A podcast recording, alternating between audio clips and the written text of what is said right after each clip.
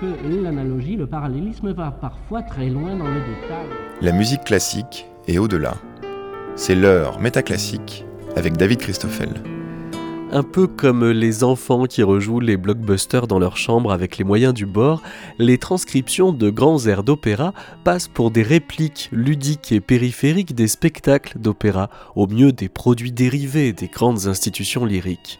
Pourtant, à regarder le nombre de partitions en circulation au XVIIIe siècle qui invitaient les clavecinistes à jouer des fragments d'opéra au salon, les contacts avec le répertoire du théâtre lyrique devaient être beaucoup plus courants autour du que devant les grandes scènes. Si bien que ce sont les fastes des théâtres lyriques qui étaient peut-être les produits dérivés de leurs avatars au clavecin. Ce dont on peut être sûr, c'est que l'art de transcrire l'opéra au clavecin appelle un grand raffinement et mérite qu'on s'y mette à plusieurs et qu'on s'entoure au mieux pour ce faire. L'abbaye de Royaumont a accueilli une formation intitulée Opéra au clavecin à l'initiative de deux musicologues, Marie de Meillez et Thomas Souris, et deux clavecinistes, Jean-Luc Haut et Olivier Fortin, invités à y promener ses micros, Métaclassique vous propose un documentaire avec des extraits des cours pris en commun, des apartés avec quelques-uns des stagiaires comme Lucie Chabar, Baptiste Guité, Santiago Gervasoni et Alessio Zanfardino, et le facteur de clavecin Émile Jobin qui a fabriqué tous les clavecins que vous entendrez au cours de cette émission.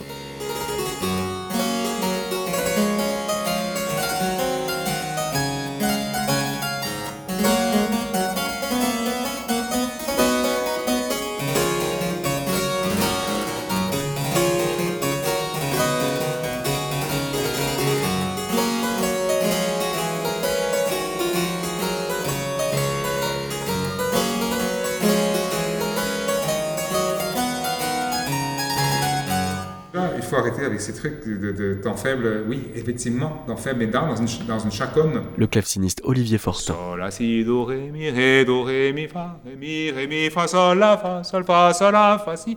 Effectivement, ça met un drôle d'accent dans un endroit où il n'y a pas d'accent à la main droite.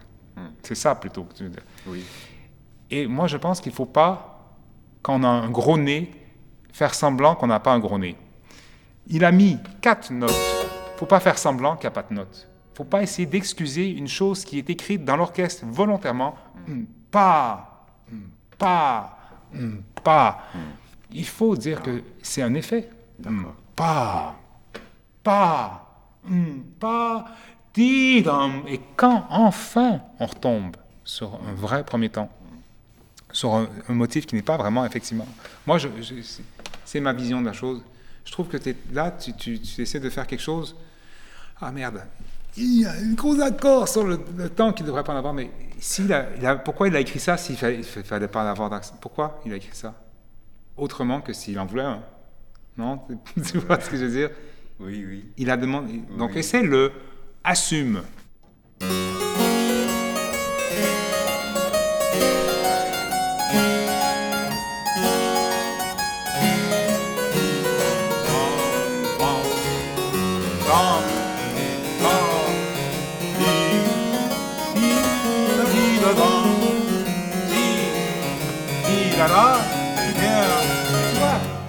Marie de Meillez, euh, quand on fait euh, l'histoire un peu des, transcriptions de l'opéra euh, au clavecin, il y a une espèce de paradoxe, c'est que Lully est très présent dans le répertoire pour clavecin alors qu'il n'a jamais composé pour clavecin, justement grâce à cette activité de transcription. Oui, en fait, alors que l'opéra devient le grand genre musical au XVIIe siècle, ses meilleurs morceaux vont être transcrits ils vont être mis au répertoire des clavecinistes. Et c'est vrai qu'il y a ce paradoxe que la musique de Lully est représentée par environ 500 pièces dans plus de 50 sources, sur une vaste aire géographique. On a des morceaux de Lully, on joue Lully en France, mais on le joue en Angleterre, on le joue dans les pays euh, germaniques, sur plus de 60 ans. On joue du Lully au clavier jusqu'au milieu du XVIIIe siècle. Ah donc c'est aussi euh, un vecteur d'exportation, euh, la transcription. Ouais.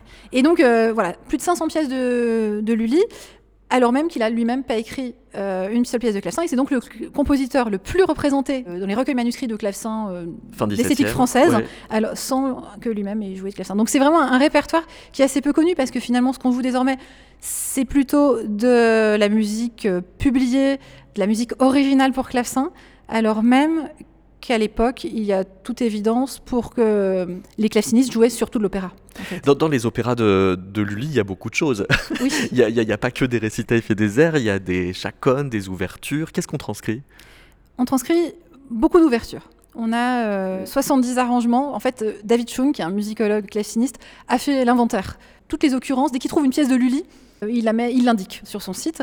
Et donc, on peut comptabiliser pour Lully. C'est moins connu pour ce qui vient après, mais pour Lully, on a les chiffres et on sait qu'il y a environ 70 ouvertures de Lully euh, qui circulent. Alors, ça peut être la même ouverture euh, qui va être jouée plusieurs fois et que l'on trouve dans plusieurs manuscrits. Donc, on transcrit beaucoup les ouvertures. On aime aussi beaucoup les chaconnes et les passacailles. Euh, et pourtant, il y en a en général une dans un opéra. Et, euh, pourtant, on a beaucoup de transcriptions. Pourquoi? Parce que c'est un format qui va bien au salon ou euh... Parce qu'on aime, parce que ça se retient, parce que c'est long, parce que ça donne lieu à une variété d'écriture. Voilà, ça, je ne saurais pas dire. On a beaucoup de menuets, mais finalement, il y a quand même plus de menuets dans un opéra, donc c'est normal qu'on trouve beaucoup de menuets pour clavecin. Euh, et puis, on trouve un peu toutes les autres danses. On trouve aussi des airs. mais des pas pièces... autant que des danses pas autant. Et, euh, Mais ça, ça tient peut-être aussi à la facture des opéras de Lully eux-mêmes, qui ont presque plus de danse que d'air. Oui, et puis il semblerait qu'on aime prendre au morceau du divertissement.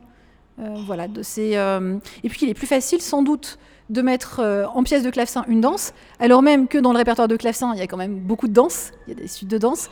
C'est peut-être plus facile à transcrire, c'est peut-être plus habituel dans le répertoire des instrumentistes que de transcrire un récit. Mais pourquoi est-ce qu'on transcrit pas seulement pour euh, jouer du Lully au-delà des frontières françaises C'est euh, aussi parce que ça fait plaisir d'entendre de l'opéra ailleurs qu'à l'opéra? Oui, voilà, parce qu'en fait, on aime l'opéra. Dans la culture musicale, l'opéra, c'est le grand genre. Et à l'époque, pour entendre de l'opéra, soit on va à l'opéra, soit on le joue soi-même, ou soit on le fait jouer chez soi. Et il n'y a pas de disque. Et donc, euh, si, on veut, si on a aimé un opéra, qu'est-ce qu'on achète? On en achète la partition réduite. Souvent, à l'époque, on publiait les partitions d'opéra assez rapidement. En fait, on n'a plus publié la partition complète avec tout l'orchestre, mais on publiait une version où l'on avait les voix de violon, les dessus de violon, les basses, donc ça ressemblait en fait à une partition pour clavier, et puis euh, les voix. Et donc quand on avait cette partition avec euh, sur deux portées euh, la partie de violon, la partie de basse, en fait c'est déjà une partition pour clavier de format oblong, ça se pose sur l'instrument. Et puis après il suffit de remplir un peu pour claveciniser l'ensemble. Et, euh, et, donc voilà, donc si on veut jouer du Lully, si on aime Lully, ben, il, faut, euh, il faut le transcrire. Mais parce que ça veut dire quoi euh, claveciniser? Ça veut dire euh, de archi simplifier dans un premier temps, puis de re-remplir un petit peu justement pour réatteindre la complexité de la partition originale pour Alors en fait, c'est pas archi simplifié du tout. Ouais. La, au contraire, la, la, main droite, en fait, qui va généralement prendre la partie aiguë, elle va orner énormément. Et quand je dis claveciniser, eh bien, typiquement chez Danglebert, c'est pour lui faire de grands accords, essayer de transcrire les différences de texture orchestrale. Par exemple, dans une passacaille, vous avez des passages en trio, où vous allez avoir donc des passages en tutti avec l'orchestre à cinq parties euh, qui joue au complet, et des passages en trio où vous aurez euh, les violons divisés qui jouent accompagnés euh, par une basse, par exemple. Et là, ça va donner une texture un peu légère au clavecin. Et quand je dis claveciniser, c'est aussi euh, transformer la basse, rajouter des conduits, rajouter des arpèges, rajouter des éléments de langage qui sont ceux du langage du clavecin euh, pour faire sonner l'instrument, parce que ça devient une pièce pour clavecin.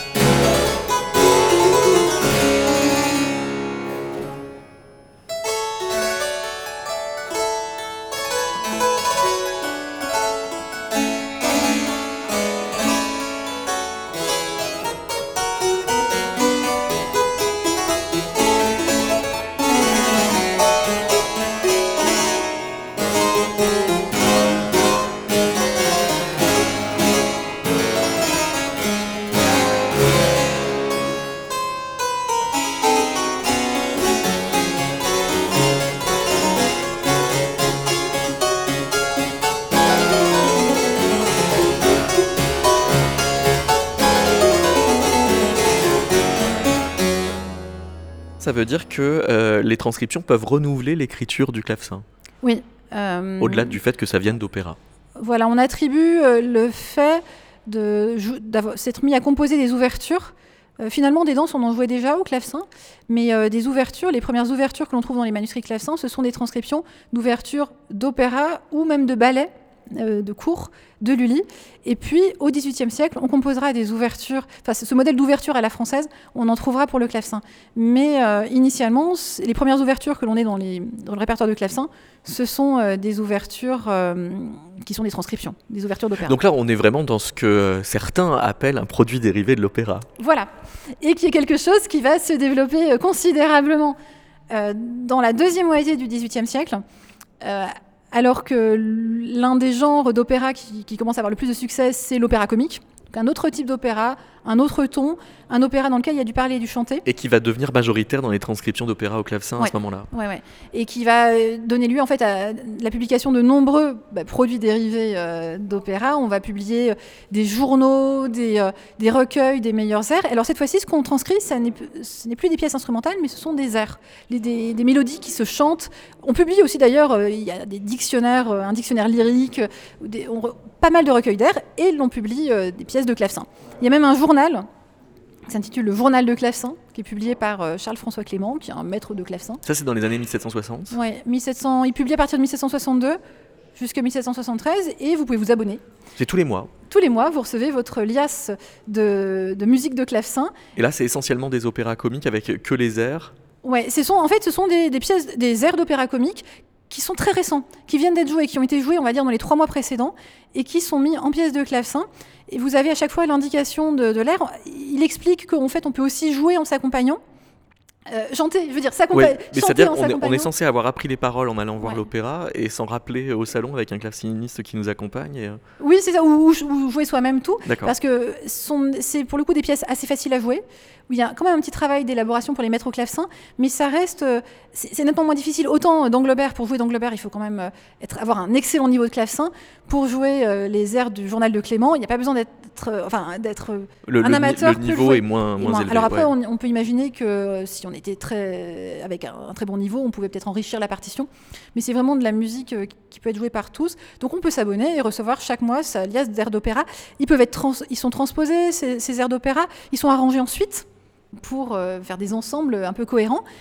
Et, euh, mais suite d'airs qui sont pris à différents opéras. Donc voilà, Clément euh, publie ce journal de clavecin. On a d'autres compositeurs. On hein, a qui- Corrette aussi qui euh, publie. Alors lui, il transcrit un peu tout, même le Stabat Mater de Pergolèse. Voilà, oui, il transcrit euh, des opéras. D'ailleurs, il transcrit des cantates, il transcrit euh, de la musique instrumentale. On trouve des vaudevilles. Et puis donc des airs d'opéra comique et du pergolèse. Alors pergolèse Stabat Mater, mais aussi pergolèse opéra. Et lui, c'est une série, en fait, euh, Les Amusements du Parnasse, qui vont des années 40 aux années 70, de 1700, euh, et qui sont composés de, de pourris de pièces pris à euh, différents types de répertoires, avec, là encore, cette idée que ce sont des pièces assez pédagogiques, en fait, qui, sont, destinées aux amateurs. Enfin, L'idée, c'est quand même de vendre ces recueils. Visiblement, il y a un succès de ces transcriptions d'opéra comique pour le clavier qui se manifeste dans des publications de Clément, de Corrette, de euh, Jos François-Joseph Benoît, qui est un autre compositeur qui terminera guillotiné à la Révolution, euh, qui euh, publie aussi toutes sortes de transcriptions. On aime aussi beaucoup les ouvertures d'opéra, on a des ouvertures publiées, un véritable commerce, et on publie pour le clavecin, mais pas seulement. Il y a aussi toutes sortes de recueils pour la guitare, pour la harpe, pour toutes sortes de dispositifs instrumentaux qui permettent de réentendre de l'opéra à la maison.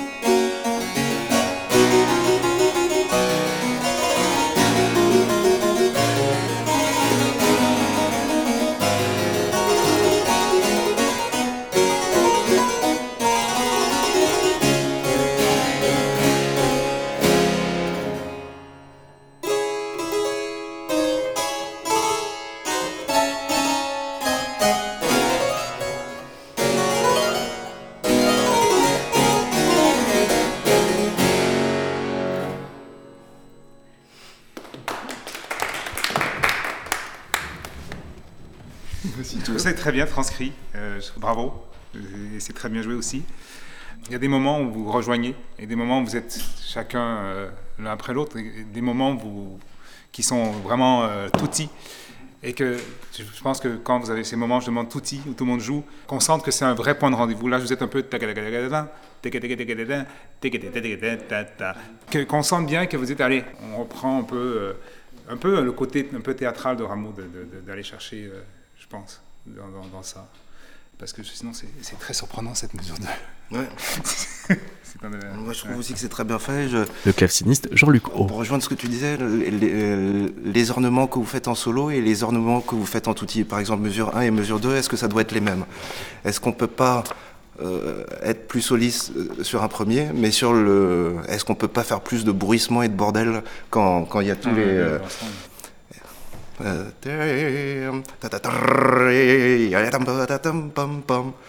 est-ce que l'ornement, justement, la façon de traiter l'ornement peut donner une, euh, être dans un cas un ornement solistique et un ornement de, de, de, de son de touti, ouais. Euh, le premier clavecin fait une proposition, le deuxième clavecin réagit. C'est comme une sorte d'écho ou de, de, réponse. Par contre, quand le premier clavecin se rajoute, c'est une amplification. Donc en fait, peut-être Baptiste, tu peux suivre le, le mouvement. De... Ouais. Alors que euh, Lucie, en fait, elle répond à sa manière à ce que tu as fait avant. Mais toi, en fait, tu te rajoutes, tu te greffes et t'as pas de rôle dynamique normalement. Tu dois juste suivre ce que, ce que propose Lucie.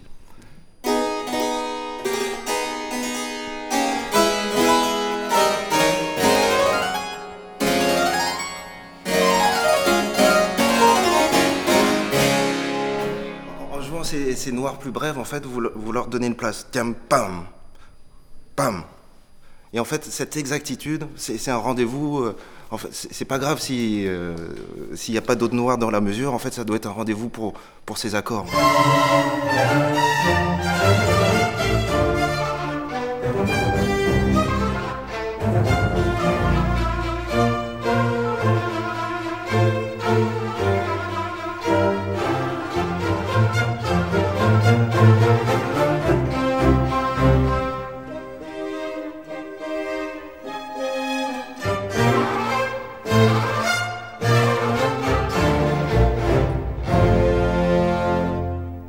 Est-ce que le, fait euh, de transcrire les, opéras euh, au clavecin euh, fait qu'on a une attention redoublée pour la dimension chantante du clavecin?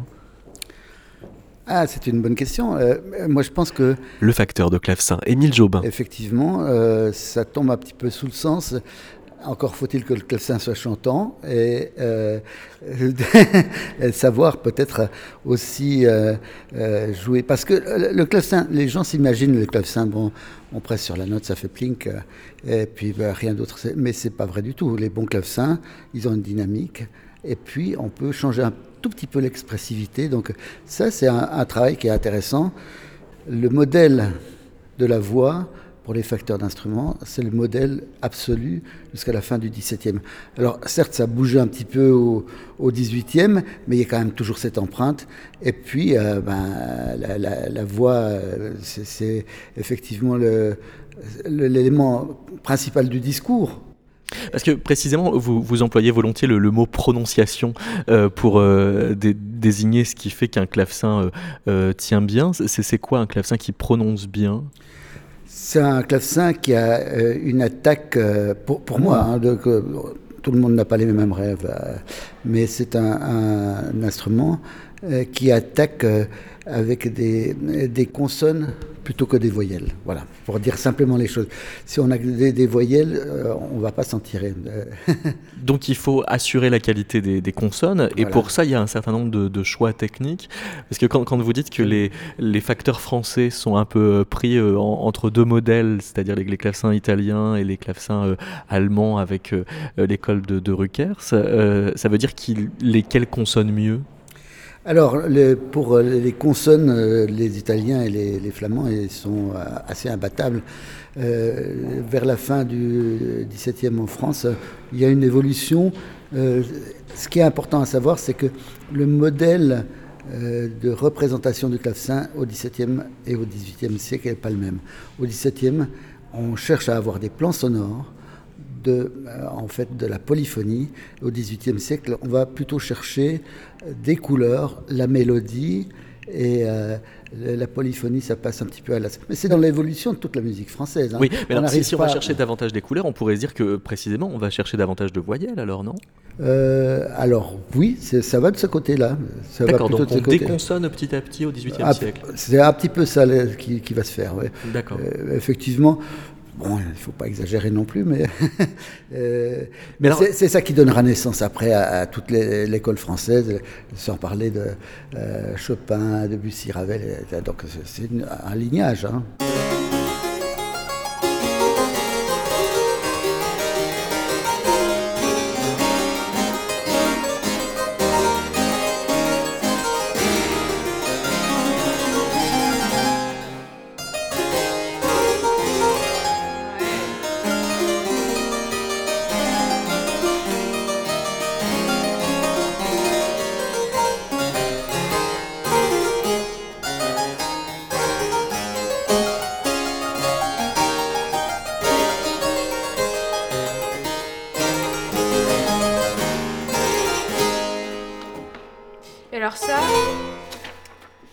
Sais pas si c'est une fin forte. Enfin, euh, là, euh, Ben- 60, oui. Parce Ouais. qu'avant, on est vraiment... tr- C'est marqué... C'est le seul endroit où il y a marqué très doux sur le... Ah, 59. 60, euh, Soix- euh, 58, là. Ok, là c'est très doux. Ça, c'est très doux. Et non, ça, c'est fort. Tu vois, c'est très doux à 58. Ok. Et après, fort. Mais par contre, la cadence, enfin la, fin du A.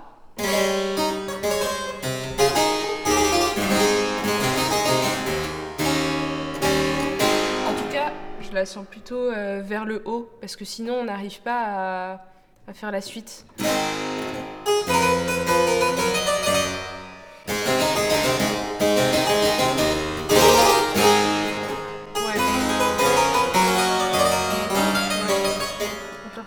Émile Jobin me disait hier que euh, on fait quasiment que des consonnes avec un clavecin.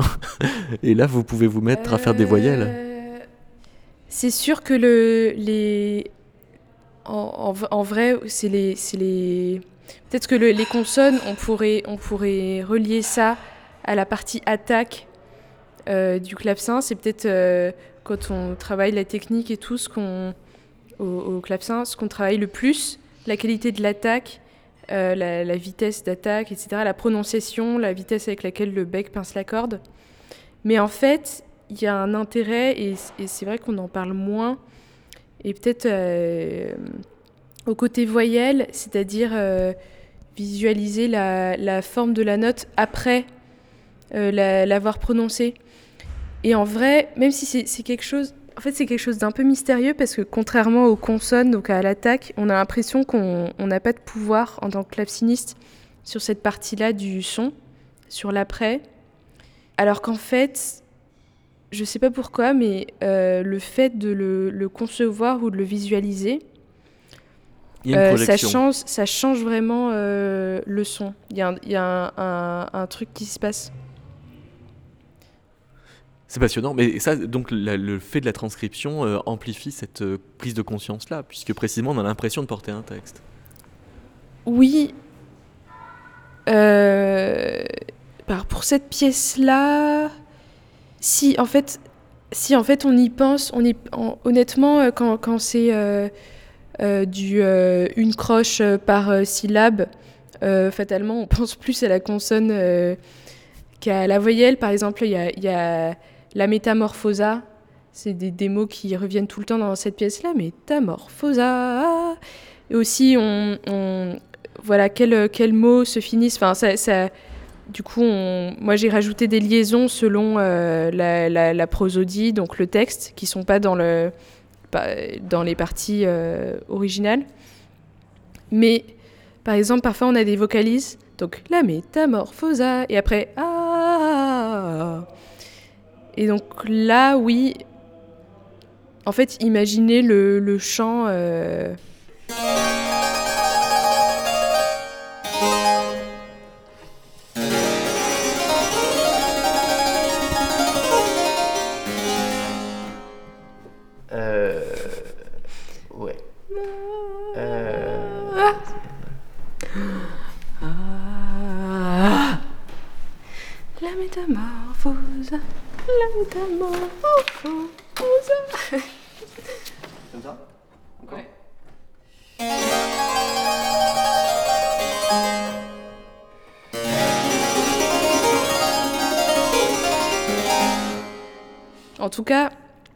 ça ouvre un imaginaire.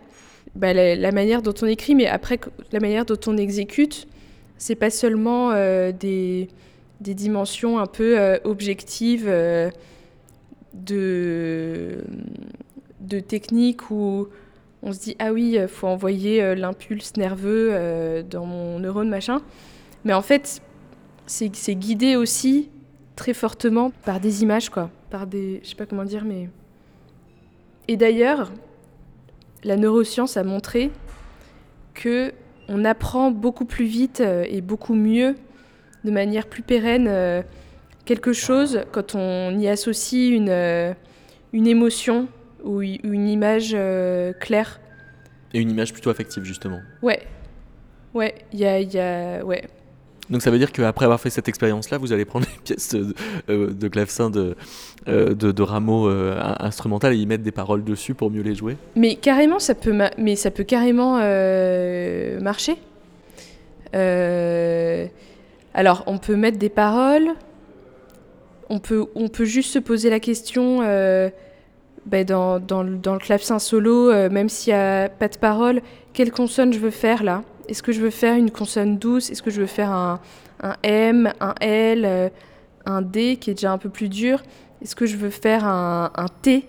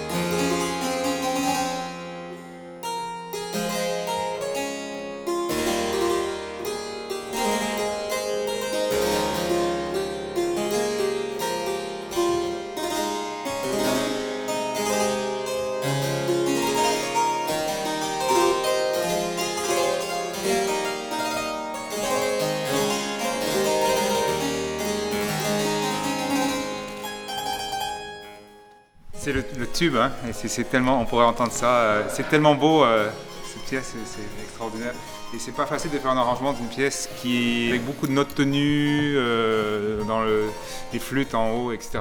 Vous pouvez peut-être dire euh, justement ce que vous dites pour les autres pièces. L'orchestration, c'est euh, C'est des notes tenues en, en cordes. Et puis, oui, il y a, il y, a, il y, a, y a les flûtes. Il y a, il y a les flûtes. Une partie de basson qui est toujours. euh, hein. Basson avec contrebasse dans les tutti. Plus, vous avanciez dans la, pièce, plus il y avait une souplesse, euh, une souplesse dans les arpèges et dans les ornements. Peut-être que vous pouvez installer ça dès le début. des choses qui sont un tout petit peu avant, qui sont euh, étalées ou pas, vous, vous écoutiez de plus en plus. Mais à, chaque fois qu'on prend une liberté pour la recherche d'expression, il faut savoir sur quoi on se base. En fait, faut, faut pas que la basse attende pour que le, le, le reste puisse se dilater. Enfin, je pense, je pense que pour Rameau, euh, c'est un peu nécessaire de Bah, moi, d'ouvrir un peu. Ce qui me manquait là, c'est que je ne sais pas si c'est sur le la moitié de mesure ou au début, essayer, mais je trouve que justement, parce que c'est un moment où tu veux que le, monde, euh, le, plancher, il n'y a, plus rien. C'est très beau ce que vous faites, franchement, c'est super beau, Ouais. mais simplement qu'on pourrait aller chercher ces moments où. Oh, ah, ça, et, ça, ça, peut aider en mettant du Shakespeare à ces endroits-là. L'autre chose que j'aurais voulu dire, c'est des fois vos, euh, vos trilles. Des fois, franchement, c'est facile à dire et pas facile à faire. Des fois, je trouve que ça pourrait être plus, plus lent. Si, là, on n'entend pas trop, mais si on porte attention à ça, des fois, les, les trilles sont toujours un peu nerveux dans le, dans le haut. Et je suis pas contre ce que tu fais, les petits glisses et tout ça, des trucs comme ça. Mais faites attention que ça fasse pas euh, claveciniste qui a décidé d'ajouter un ornement de clavecin dans une musique. Là, à certains endroits qui font un peu plus clavecin que, c'est- bien, mais je- je suis pas hyper fan non plus. Là, tu fais. Et si tu essayais pour la montée ici?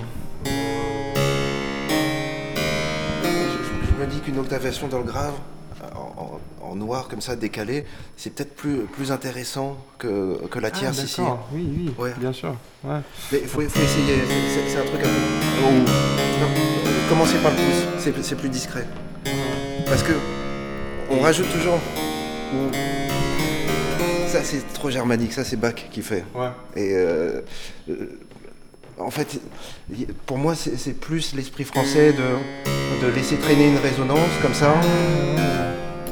Tu, vois, il y a plus de, plus de brouillard et plus euh, un, un son qui est moins direct. Les octaves. euh, ça, c'est Bach qui fait ça quand il a deux clavecins et que les, les parties se complètent pa- parce qu'elles sont, elles font le truc à l'envers. Mais ça, c'est c'est déjà un peu trop précis. On, on peut, on peut euh, jouer avec. Ouais.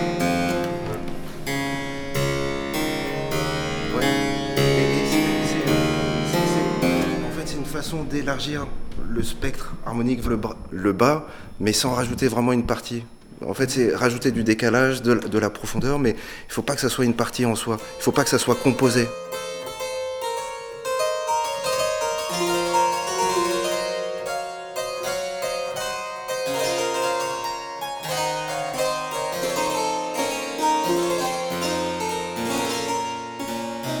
Harmonique aussi. Est-ce que vous avez rajouté des notes pour combler des harmonies? Euh, oui, je l'ai déjà fait parce que effectivement, justement, euh, justement, je, pense qu'il faut le faire, même euh, tricher parfois, c'est-à-dire il y a un endroit, par exemple, où si, on, si on devait chiffrer à la basse continue, on mettrait une euh, 9-8. Et moi, j'ai tout simplement fait un accord pa- parfait et j'ai donné le 9-8 à, l'autre clavecin parce que ça ne sonnait pas bien de répéter de la basse continue du, deuxième clavecin le, le 9-8. Mais c'est une chose qu'on qu'on comprend en écoutant quand, quand on euh, essaye la, transcription qui d'abord est un truc qu'on fait peut-être seul si on n'a pas la possibilité de, de- le faire euh, tout de suite avec une autre personne, du coup dans, dans la pensée, dans, dans- dans l'imaginaire d'un son. Et puis après, quand, quand on joue, on, on s'aperçoit des choses et, et qu'il faut, changer et qu'il faut chercher toujours pour avoir cette rondeur qu'on cherche de donner à l'instrument. Oui, ça veut dire de chercher aussi une espèce d'équilibre entre couleur euh, et harmonie, beaucoup plus que d'être fidèle au texte est ce qu'il est sur le conducteur en fait. Oui, euh, je, je- je- je pense qu'il faut, qu'il faut souvent faire ça. Euh, ouais, on ne peut pas toujours transcrire exactement les notes qu'il y a dans, dans la partition. Ouais, le, le, le clavecin, c'est un peu un, un monde à part, il, il- faut dire aussi. C'est- comme si euh, si- s'il avait un langage à lui. Il faut rentrer dans, dans- dans le langage du, du clavecin qui est, qui est euh, dans un certain sens aussi une, sublimation de la musique parce qu'il il est fait, il est vraiment fait de gestes. S'il n'y a pas le geste dans, dans- dans le clavecin, on peut parce que justement, on n'a pas la possibilité d'infler les de d'avoir euh, cette, dynamique qu'on a dans, un instrument à, cordes. Et, du coup, notre langage, il est fait de gestes pour communiquer.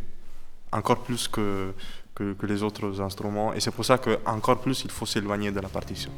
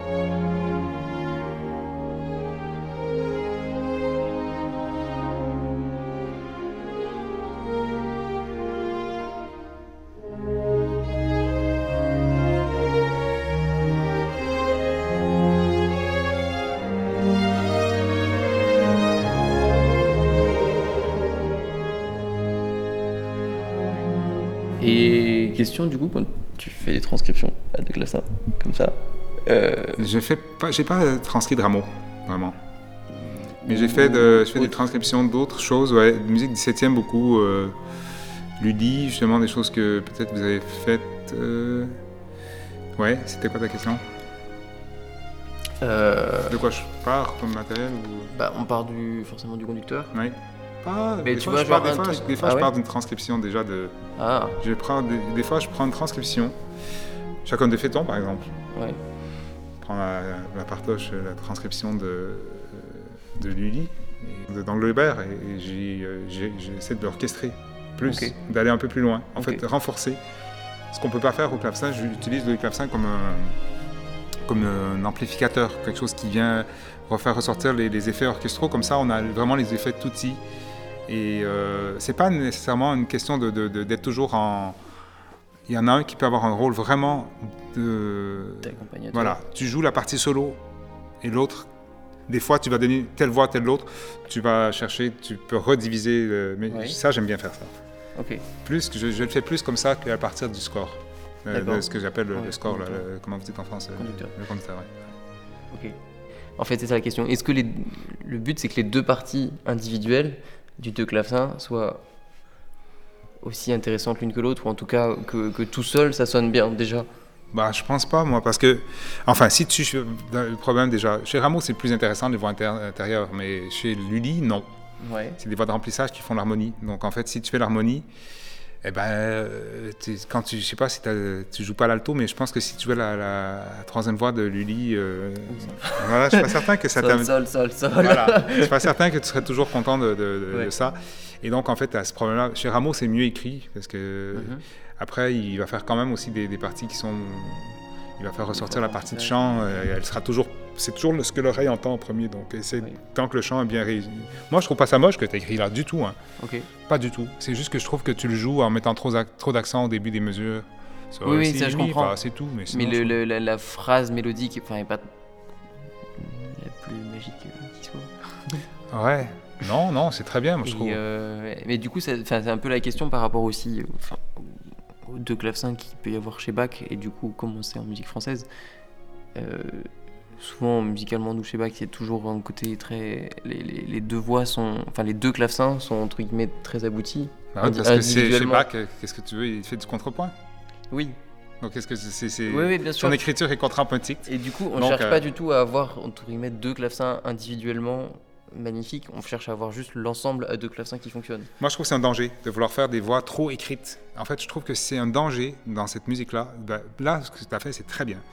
Mais ça peut devenir presque contre-productif. Que, comment est-ce que, puisqu'on ne peut pas le faire, on fait l'équivalent au, au, clavecin de ce qu'est euh, le vibrato dans la voix? Bah, Déjà, je pense que l'ornement qu'on fait au clavecin, on essaie d'imiter l'ornement qu'ils font dans la voix. Donc peut-être pas le vibrato, mais vraiment, on essaie d'ornementer comme un chanteur ornementait, pourrait ornementer.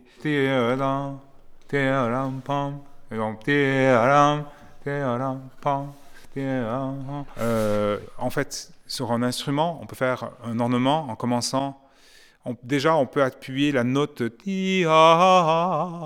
et on peut aller en diminuant. Nous, on ne peut pas diminuer. Donc, on fait un ornement, on va le commencer en faisant la position lente et on va accélérer, accélérer mais on ne peut pas diminuer le son. Donc, on peut juste faire l'appui le, qui va d'un peu plus vite. Donc là, je pense pour nous, c'est toujours, euh, on a toujours le réflexe des clavecinistes de faire des tris réveil matin, un peu. Donc voilà, moi, je, je, quand je parle, il faut être vocal parce que au moins tenter dans, cette entrée où que c'est tellement beau, il y a pas, c'est pas une voix, c'est un instrument, à corde ou une flûte, peut faire un flattement, peut faire quelque chose de très beau. Nous au clavecin, on peut pas. Donc il faut faire à la fois l'over les gâteaux, euh, bien soigner son, appui, euh, garder le contrôle, ne pas aller trop vite. C'est dur. C'est pas facile. Et l'autre question, c'était euh, le rapport à la valeur, parce qu'effectivement, comme on ne peut pas tenir la note au clavecin comme à la voix, est-ce qu'il y a la tentation de trouver des valeurs substitutives et qu'on soit dans, dans, un phrasé forcément alternatif à celui de la partition vocale? Euh, au clavecin, en fait, quand on joue une note trop courte, des fois on veut faire des notes courtes pour qu'elles soient moins fortes. Mais le problème, c'est que si on les joue trop court, de façon trop courte, elles, finissent par euh, faire un accent et elles finissent par être trop fort. Donc c'est un peu une chose, je disais, attention dans les basses. Nous, on a besoin peut-être un peu plus de temps euh, pour que la note sonne. Si on fait juste boum, ça va faire tank. Le, l'archet, lui, il peut faire il peut aller chercher dans la corde quelque chose que nous on peut pas parce qu'on par la nature de l'instrument. Mais alors, vous, vous dites que euh, ce qui est le plus important dans le clavecin, ce sont quand même les cordes. Euh, et que tout, intervient, mais les cordes, c'est le moteur. C'est le moteur. Et, vous préférez les tons euh, au fer Non, pas forcément. Ça dépend ce qu'on veut obtenir. En fait, ce sont, des, ce sont des richesses, il ne faut pas s'en priver. Donc, on peut obtenir des choses différentes. Et ben, les facteurs qui font des, instruments, ils ont euh, des rêves à mettre en œuvre. Donc ben, ça dépend du rêve que vous avez et de la personne à, qui c'est destiné et surtout ben, du, répertoire. Donc tout ça, c'est des actionnaires principaux de la petite entreprise du clavecin. Pour euh, savoir euh, comment on jouait de la musique au début du XVIIIe siècle, par exemple, les musicologues vont regarder les partitions. Vous, vous avez tendance à dire que finalement, regarder les instruments donne peut-être encore plus d'informations sur ce que voulaient jouer les musiciens et sur l'esprit dans lequel ils faisaient de la musique je dirais pas plus, mais je pense que c'est y a une corrélation importante entre euh, l'évolution de la facture et les, choix qui sont pris pour euh, favoriser justement peut-être euh, une diction euh, particulière ou, ou justement une espèce de flou qu'on va trouver de plus en plus au 18e, un halo sonore. bon, bah, ça c'est un, choix qui, se fait entre musiciens et facteurs, mais ceux qui impulsent, c'est quand même plutôt les musiciens et la musique. Hein, les, facteurs ne font que obéir aux demandes de musiciens, mais qu'est-ce Qu'est-ce que vous voyez de la demande du musicien dans la façon dont est confectionné le, clavecin? Alors, il y a l'évolution un peu fortuite, puisque les, les euh, ont été tellement appréciés qu'on s'en est servi sous toutes les formes, mais en les transformant, on a changé complètement leur nature. On ne peut pas dire d'un clavecin Ruckers ravalé que ce soit un Ruckers. Là, les, les Ruckers, euh, je pense qu'ils apprécieraient assez peu. C'est des clavecins qui ont trouvé une autre destination et qui prononcent d'une manière très différente. Et donc, bah, ça, ça, donne un goût pour une certaine musique et la musique donne un goût pour poursuivre. Donc, c'est des, des, choses qui se mordent la queue un petit peu. Euh.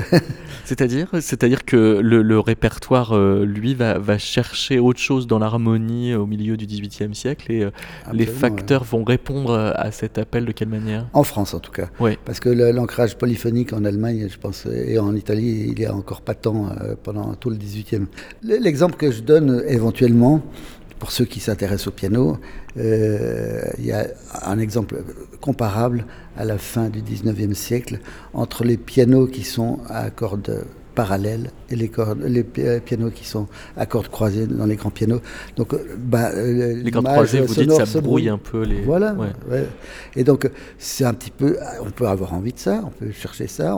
quand on, peut, on a ça, on perd autre chose.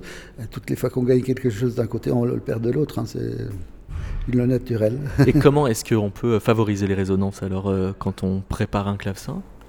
Alors, euh, bon, il y a quand même des préparations des bois qui sont importantes.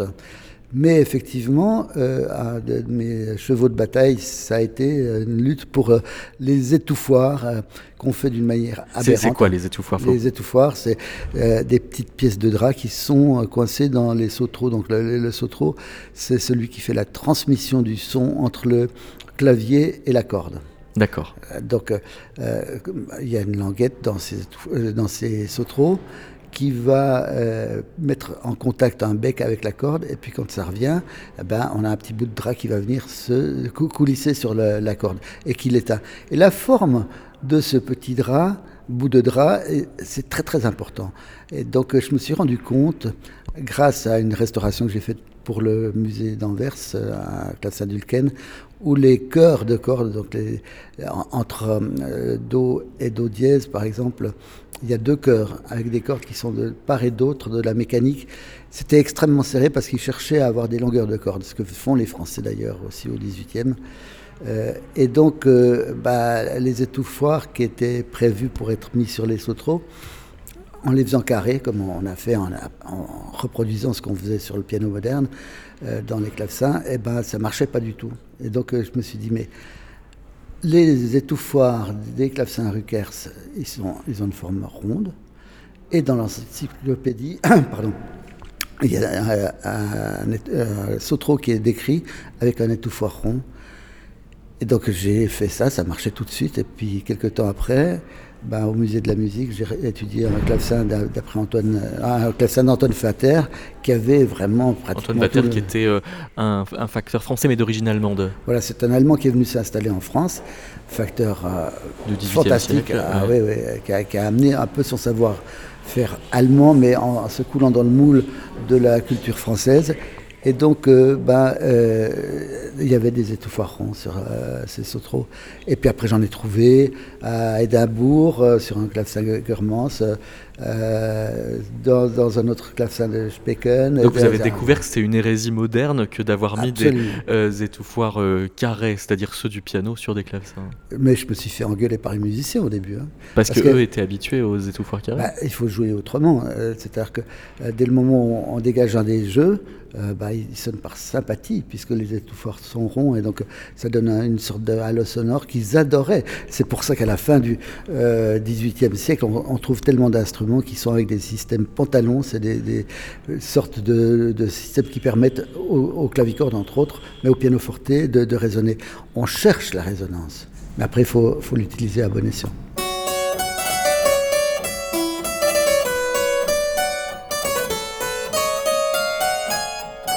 Pas trop, pas trop. Euh, peut-être, peut-être.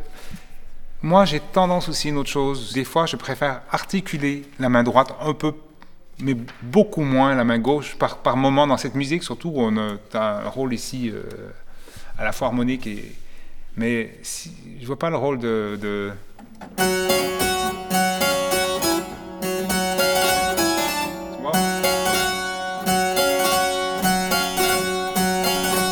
J'en articule une et pas l'autre qui permet de garder une résonance dans l'instrument.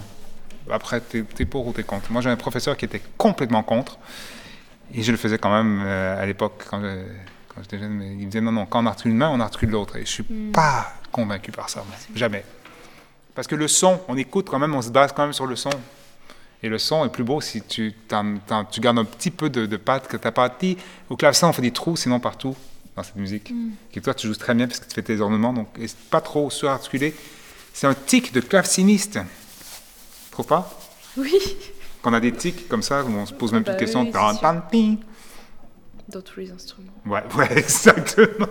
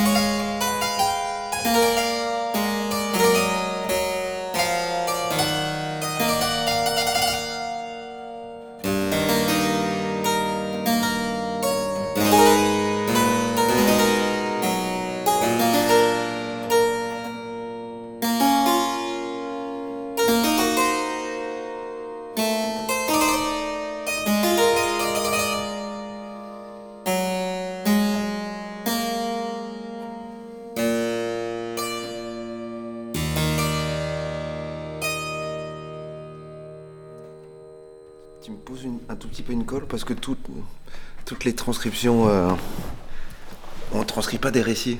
Enfin, les, les anciens ne transcrivent pas les récits. Ils transcrivent des danses, des airs mesurés. Et, euh, et là où c'est que de la parole et où la battue euh, suit le rythme des mots, bah là, il n'y a personne. Euh, parce que c'était un peu entre les deux, là j'avais l'impression sur ces terres c'était à moitié récit, mais il y a quand même une mélodie assez. Enfin, un peu quand même distincte. C'est pas un récit vraiment hyper parlé non plus.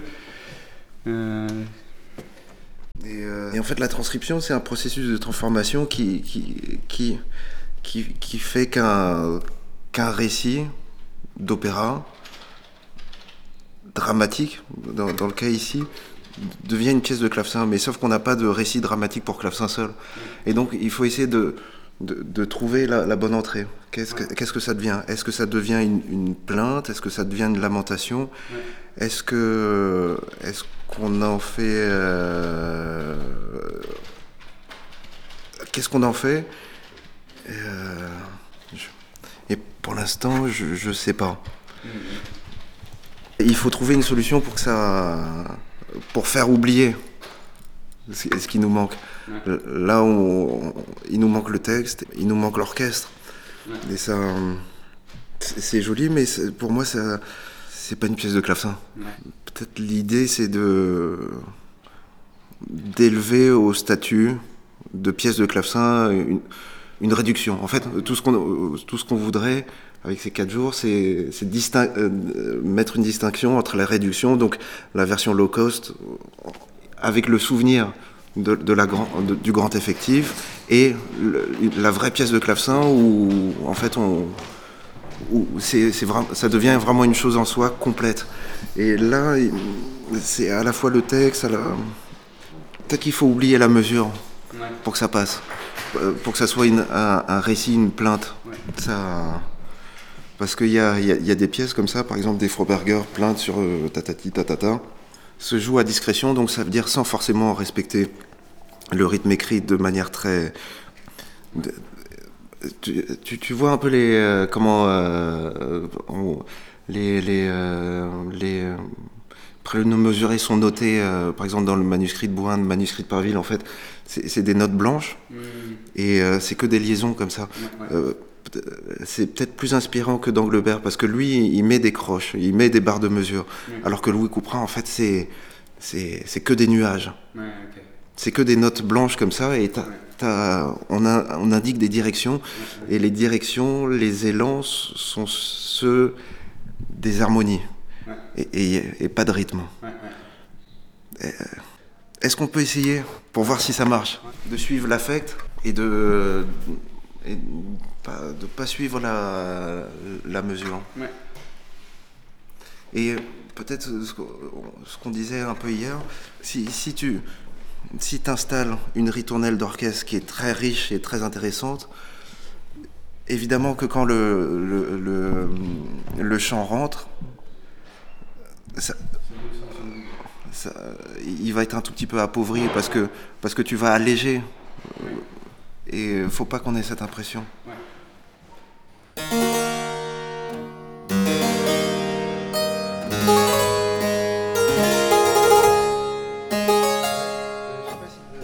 Cher époux, euh, peut-être les, les deux croches là. euh, mi, euh, peut-être que c'est intéressant. Mi, mi, ré, cher époux.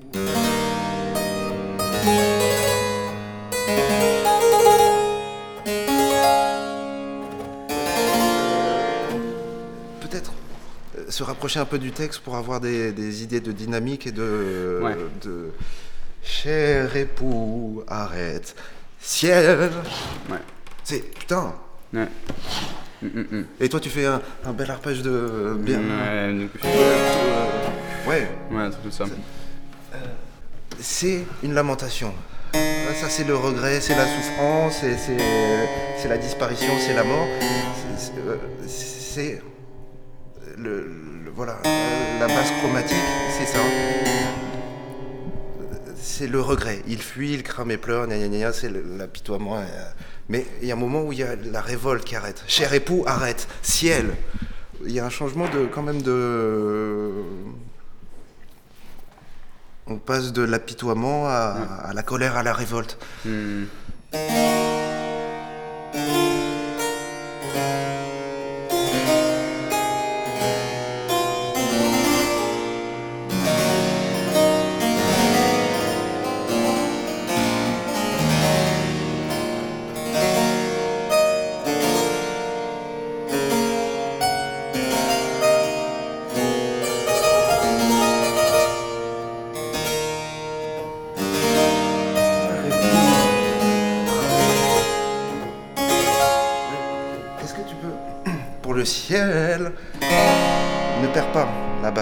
A besoin de la basse pour. euh, En fait, Ouais.